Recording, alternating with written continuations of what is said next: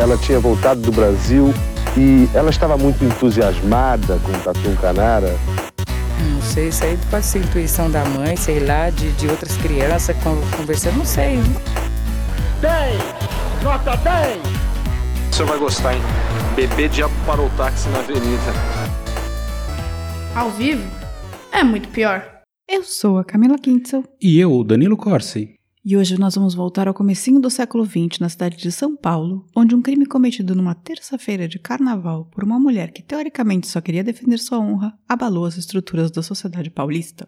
Venha com a gente conhecer o assassinato que ficou conhecido como o crime da Galeria de Cristal. Mas antes, Danilo, me conte do Site Guy. Eles fazem sites, aplicativos e outros paranauês? Me conta. Exatamente. Tudo o que você precisar para ter o seu site na internet, a sua loja online, um aplicativo para Android iPhone, você pode falar com o pessoal do SiteGuy. Eles resolvem isso para você de maneira rapidinha. É só ir lá em www.siteguy.dev, s i t e g u y.dev e converse com eles. Eles estão esperando. E é só dizer que ouviu aqui no Muito Pior que você ganha um descontinho. Olha só, eu adoro descontinhos. E a gente tem um outro patrocinador, que é o nosso patrocinador tradicional, o Drinco. Nosso patrocinador master. é porque o Site Guy também cuida do nosso site, deixa tudo bonitinho no servidor, né? Eles ajudam a gente, é por isso que a gente está falando deles. E o Trinco, o que, que o Trinco nos mandou para beber hoje, enquanto a gente ouve sobre esse crime famoso? Hoje a gente está bem fresco e a gente vai tomar um espumante branco espanhol chamado Palácio de Cristal Brut Cuvée. É como o próprio nome diz, um vinho seco, Brut, feito com as uvas, aí eu falei meio em alemão, né? Falou Brut. É, Brut, feito com as uvas Airen, Verdejo e Sauvignon Blanc. As vinhas desse produtor têm mais de 100 anos, então dá para dizer que talvez já estivessem lá quando o crime de hoje foi cometido. Nossas uvas não, né? Não as uvas, as vinhas. As vinhas, tá. É, as vinhas. O, e o melhor de tudo, esse vinho está por apenas R$ 32,90 lá no drinco.com.br. Uma pechincha. Brinde história? Tchim, tchim. Tchim, tchim.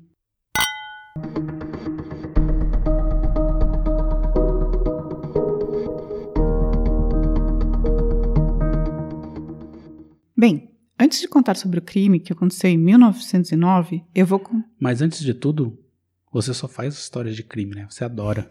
Não, não, não, não, não, não. Eu faço histórias de crime. Eu não contei nenhuma história de crime, eu acho. Você contou, assim, o caso do mistério dos irmãos Aragão foi um crime. Ah, mas é meio lenda urbana aquilo lá também. Né? Ah, tem vários crimes que você contou, só que os seus crimes às vezes são crimes históricos. os meus são crimes, crimes mais pessoais, assim. Tá bom, segue o jogo. Enfim, antes de contar sobre o crime que aconteceu em 1909, eu vou contar em ordem cronológica o que aconteceu até ele ocorrer. E foram quatro anos cheios de maluquices nessa história. Então começamos com os personagens. A Albertina Barbosa tinha em 1904 recém se formado em magistério. Ela era uma jovem de 18 anos e morava com a mãe em uma pensão no centro da capital, mais especificamente na rua Bento, Fre Bento Freitas. A mãe de Albertina era separada do marido, que era o pai de Albertina, e alugava quartos para estudantes e profissionais para as duas se manterem na capital. E foi nessa pensão que Albertina conheceu Arthur Malheiros de Oliveira, na verdade, um tio de Arthur morava na pensão, mas tinha sido transferido para o Rio de Janeiro, indicando o sobrinho, que era natural de São João da Boa Vista, e na época estudava direito na São Francisco, tinha 21 anos, para ficar no lugar, né? Tipo, para pegar o meu quarto. Tô indo embora pro Rio, mas meu sobrinho pode ficar com o quarto. Nepotismo. Segundo o tio, o rapaz era muito distinto. Você acredita que o rapaz era muito distinto, menino? Não. Por quê? Você nem sabe de nada do rapaz ainda? Ué, só pela descrição que você deu, já. Não. Entendi. Arthur então começou a paquerar a Albertina, né? Estavam lá na pensão e ela correspondeu aos encontros do moçoilo. E morando os dois no mesmo lugar, né? Já viu que deu, né? Acabou. Nada. Imagina. Era 1904. Não, acabou no ralo e rola. Uia. É, então, escândalo, escândalo em 1904. Logo depois, no entanto, a Albertina recebeu sua primeira oferta de emprego para ser professora em Bebedouro. E ela vai para lá alfabetizar crianças no interior de São Paulo. Você conhece Bebedouro, Danilo? Conheço. É legal? Não sei, eu só fui até o estádio do Inter. Tem um Bebedouro na cidade? Não sei, deve ter, né? Sei lá. Ou é um rio, não sei, não faço a menor ideia. Só fui ver o jogo do glorioso Paulista de Jundiaí. Quem nasce em Bebedouro, será que é Bebedourense? Talvez.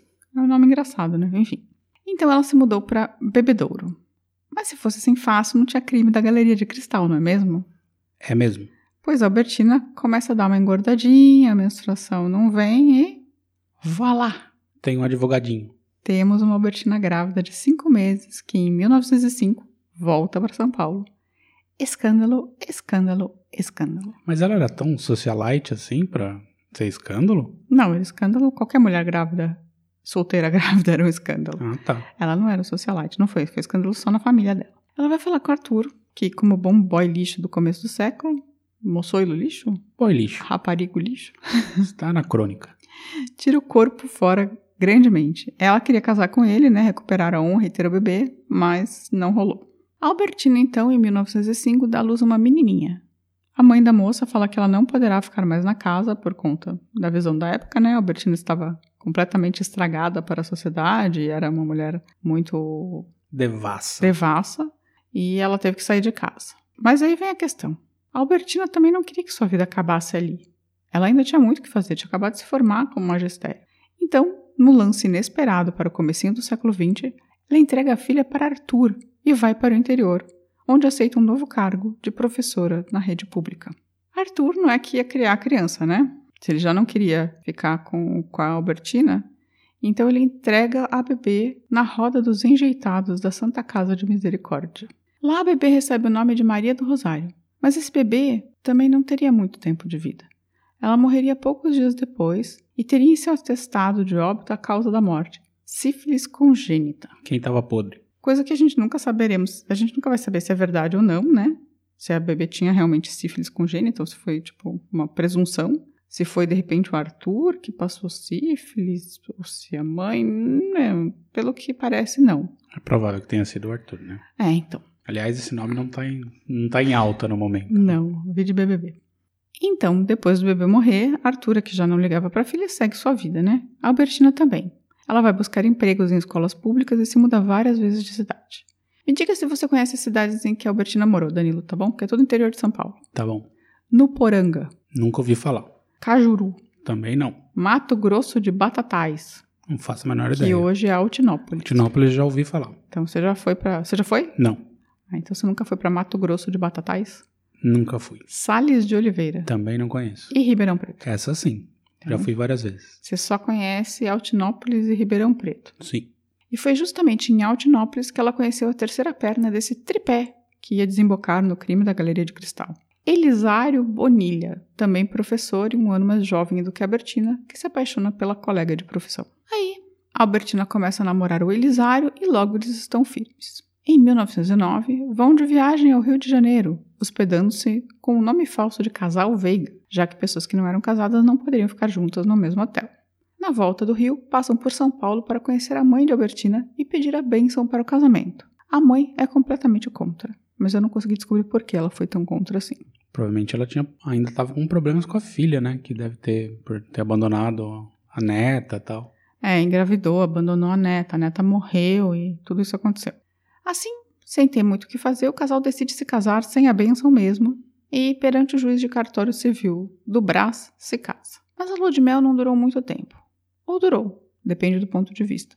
Pois não muito tempo depois, eles estavam tramando um assassinato. Como você deve imaginar, eles queriam matar o agora bacharel Arthur Malheiros, que deflorou, não casou e não assumiu o bebê. Mas segue a vida, não? Sim, quatro anos depois. O que, que você acha disso tudo? Não, eu acho uma idiotice, um bizarrice, assim, sem, sem precedentes. Aí tem duas versões pra coisa. A primeira é que Elisário, tomado pelo ciúme de a mulher não ser mais virgem, ameaça com a anulação do casamento, a menos que Arthur morra. Mas eles já não tchaca-tchaca? Eles não ficaram na Então, mesmo quarto no Rio eu acho estranha essa versão, mas essa é a versão de Albertina. A outra versão é de que Albertina, na real, tinha uma sede de vingança enorme do Arthur e resolveu convencer o marido de que essa era a melhor maneira de eles terem um casamento sólido e feliz, que seria matando o Arthur. Então você acha que a versão do Elisário faz mais sentido? porque- Ah, parece muito, muito mais realista, assim. A primeira, assim, sei lá, pode ser até que eles tenham dormido no mesmo quarto e não tenha acontecido nada, mas, sei lá, parece estranho. Sim, concordo com você. De qualquer maneira, eles decidem pelo crime. Para isso, Elisário dá a Albertina seu revólver, mas não seguro de que ela saberia atirar, ainda vai à loja Doutor das Tesouras e compra não uma tesoura, mas uma faca grande extremamente afiada, just in case. Então, a Albertina estava lá, revólver e faca. E aí, o Elisário sai à procura de Arthur. Mas calma, como que Elisário ia saber quem era o Arthur, né? Porque eles não se conheciam. Sim, não tinha, não é que era comum fotos, né? Pois ele e Albertina passam o dia indo a fotógrafos no centro de São Paulo e procurando por uma foto dos bacharéis formados no ano anterior. Parece que era super tradicional, né? Os bacharéis tiraram aquela foto. Yearbook, né? Isso. E quando eles acharam, Albertina apontou para o Elisário o Arthur e ele decorou a fisionomia. Foi assim que o Elisário saiu pela cidade Bom fisionomista. em busca de Arthur. Aí ele passeia por aquela terça-feira gorda de carnaval, no dia 24 de fevereiro de 1909, pelo centro da cidade procurando Arthur. E o encontra brincando carnaval com os amigos em frente ao Café Guarani. Ali está, está também a noiva de Arthur, cujo noivado havia ocorrido há apenas três dias. Mas quem não tem nada a ver com essa história, porque ela não é importante nesse momento. Eles estavam num frisson de lança-perfume, que parece que era normal em 1909. Nunca saiu de moda. Nunca saiu de moda? Nunca. Na minha vida nunca teve na moda, não. Loló. nunca teve na minha moda, não. É, mas pouco tempo depois, Arthur decide deixar o grupo e ir para casa. Nisso, ele é interpelado na rua por um simpático rapaz que diz ser carioca e ter uma boa proposta de negócios para Arthur. Era o Elisário, que convence Malheiros a ir até o hotel com ele. Que coisa nada a ver isso. Você tá saindo do carnaval para alguém, ô mano, vou te dar um trampo aí, cola aí. Vamos ao hotel. Nossa, nada a ver. E esse hotel que eles estavam é, é, o, é o prédio anexo à Galeria de Cristal, na verdade, tem uma entrada contígua, né? Que era um prédio super famoso, assim, no centro de São, São Paulo. Ele era chamado de Galeria de Cristal porque ele tinha um teto de vidro, basicamente, e tentava imitar as galerias francesas. Bem, chegando no quarto 59 do Hotel Bela Vista, anexo à Galeria de Cristal, Elisário abre a porta e Arthur se depara com. Tcharam! Quem? Albertina, né? A Albertina toda vestida de branco, como no dia do seu casamento, e segurando uma arma. Nossa, que nada a ver isso. A Arthur ainda tem tempo de pedir perdão algumas vezes, mas a Albertina não quer saber. Ela tira quando ele tenta fugir. Ao todo são três tiros na cabeça de Arthur Malheiros. Não contente e com medo que ele sobrevivesse, ela ainda pega a faca que compraram no Doutor das Tesouras e tenta decapitar o bacharel. Ela tava com muito ódio, né? Imagina, né? Tipo, ela tinha sido deflorada, engravidada, abandonada e o bebê morreu ainda. Mas ela tinha casado de novo. Ela tinha, mas parece que a Albertina ainda tinha muito ódio no seu coração. Nesse meio tempo, Elisário já está na rua procurando um guarda cívico. Ele encontra o soldado Antenor Bonilha, se aproxima e diz: Ali dentro, num quarto do hotel, acaba de dar-se um assassinato. Então eles se entregaram, não é que foi Tentaram fugir, nem nada. nem nada. O guarda foi com Elisário ao quarto e viu o corpo no chão. Aí os dois juntos foram à central de polícia e voltaram com um delegado, um legista e um repórter do estado de São Paulo. Vera Magalhães. Foi a Vera Magalhães que voltou. Um assassinato muito difícil. Difícil decisão. O médico legista examinou o morto e declarou que os tiros tinham sido a queima-bucha. Que eu achei bem engraçada essa expressão. Você sabia que existia a Não queima-bucha? fazia ideia. Nem eu. E que ele tinha morrido do corte no pescoço. Depois se descobriu que, na verdade, não era nada disso, que ele tinha morrido com os tiros mesmo. O repórter descreveu a cena com o título de A Tragédia e eu vou ler para você Voz de locutora de rádio, a notícia de época. À direita, encostada em uma pequena mesa, com uma expressão tranquila, achava-se uma moça morena, de olhos negros vivos, muito brilhantes. Estava toda vestida de branco, com um lindo casaco de rendas que se lhe ajustava ao busto, desenhando-lhe umas linhas harmoniosas, perfeitas, de altura regular, uma forte massa de cabelos negros, vestindo-lhe o rosto de graça e simpatia. Toda sua figura dava ilusão de que era uma noiva que ali estava, a caminho ou de volta da igreja. Entretanto, ao lado, a dois metros apenas de distância, jazia por terra sem vida o corpo de Dr. Arthur Malheiros. O desventurado moço que minutos antes ali entrara cheio de vida, com o espírito povoado de ilusões, talvez sonhando naquela que havia três dias elegera para a noiva de seu coração, estava estendido sobre um tapete, de costas, a cabeça apoiada de encontro ao criado mudo. Da orelha esquerda, em que havia dois ferimentos por bala, saiu um fio de sangue. Do pescoço, que um largo ferimento parecia separar do resto do corpo. Jorros de sangue vinham empapar-se-lhe em coalho o peito do morto. Dr. Malheiros tinha os olhos semiabertos. O seu rosto contraído quase deixava adivinhar a suprema angústia por que o infeliz havia passado antes de cair morto. Belo texto. Né? Bem, você pode imaginar que Albertino e Elisário foram, foram presos, né? Suponho que sim, né? E Albertina estava grávida de seu primeiro filho, Antônio, quando foi a julgamento. Segundo filho, não? É, grávida de seu filho Antônio, que era o filho com o Elisário, quando foi a julgamento pela primeira vez, em junho de 1909. Nesse julgamento, o primeiro de cinco, ela foi declarada inocente por unanimidade. Eita. Toda a opinião pública estava ao lado dela, que disse ter cometido o crime para limpar sua honra, manchada por Arturo. Bom, eu não sei se nessa época existia essa figura de crime de honra, né? Defesa da honra existia. Mas acho que nunca teve no Código Penal isso. Na verdade, existia no Código Penal é, a defesa da honra, mas ela funcionava mais para mulher, para homens, né? Homens traídos. Não, mas assim. eu, eu, eu acho, posso estar falando uma bobagem aqui, mas eu acho que nunca teve, mas era muito usada. Consensual, assim, né? Eu acho que te, tinha, mas enfim. É, eu acho que tinha e tinha até 1970, na verdade. E ela chegou mesmo a escrever um artigo de jornal defendendo a ideia de que homens que defloravam moças e não casavam deveriam ficar presos por 30 anos. Ela virou uma heroína. Todo o público torcia pela Albertina, porque achava que o Arthur Malheiros era um canalha. No segundo julgamento, depois do promotor recorrer, que foi em janeiro de 1910, né? ou seja, um ano depois, Albertina foi considerada culpada e condenada a 25 anos e 6 meses de prisão. Mais razoável. Mas isso não demorou muito tempo. Teve o terceiro julgamento, por recursos, em novembro de 1911 e ela foi mais uma vez considerada inocente. E ainda houve mais dois recursos, e nas duas vezes ela foi considerada inocente. Elisário só foi ao julgamento em 1913, depois de todos os recursos de Albertina, e também foi considerado inocente. Bizarro, bizarro, bizarro. E essa foi a história do crime da Galeria de Cristal, que é um crime super incomum para a época. Você gostou? Sim. Não. Não gostou do crime? Não, gostei da história, mas assim, tipo, bizarro, assim, ela ter sido considerada inocente. Você acha que ela não era inocente por limpar sua honra com sangue? Não, de modo algum. Ela estava casada de novo, segue o barco, gente. Então, isso é a coisa mais absurda desse caso, eu acho. Que, na verdade, demorou quatro anos. Não é que ela foi limpar a honra, tipo. Na semana seguinte. Na semana seguinte. Demorou quatro anos. Que depois que ela tinha é, engravidado e perdido o bebê. Ela e tal. abandonou. Não, ela não, ah, não perdeu o bebê, ela deu a bebê, né? É, ela. Mas assim, aí foi. E assim, ela não tinha o que fazer ali. Não, tudo bem, mas assim, ela teve essa experiência terrível com o cara que abandonou ela e a criança, ela abandonou a criança e seguiu a vida.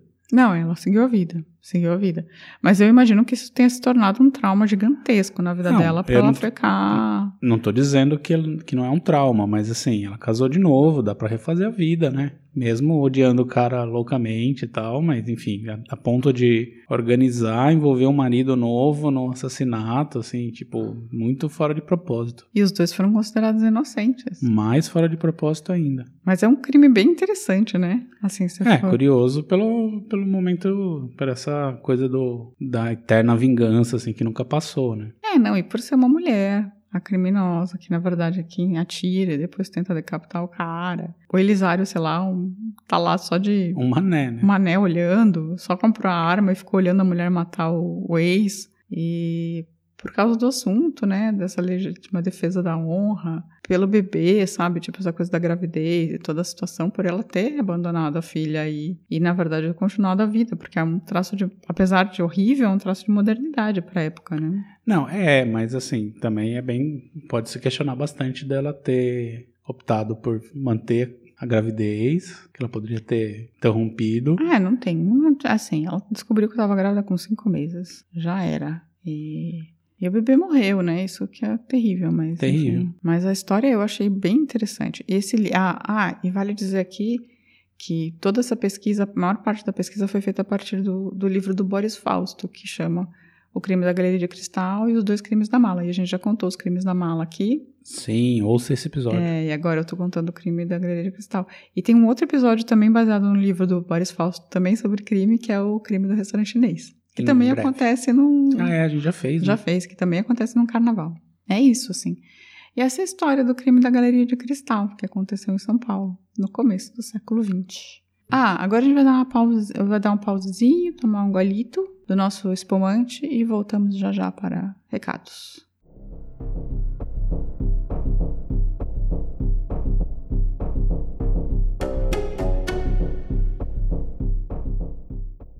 Olá, voltamos aos recados. E temos algum recado hoje, Danilo? Eu não tive tempo de ver nada. Eu também não tive tempo de ver nada.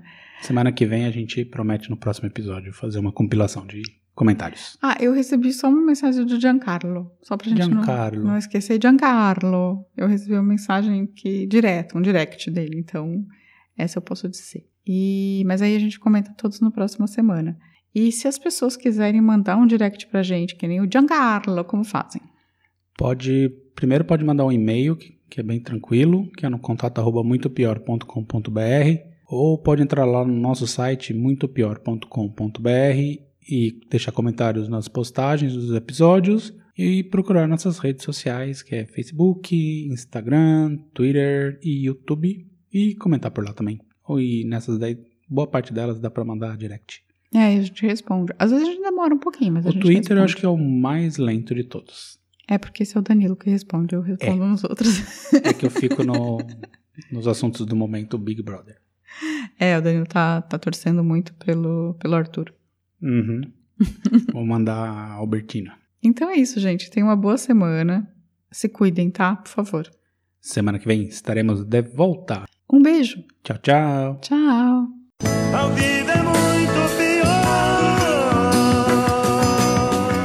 Este programa é um oferecimento de drinco.com.br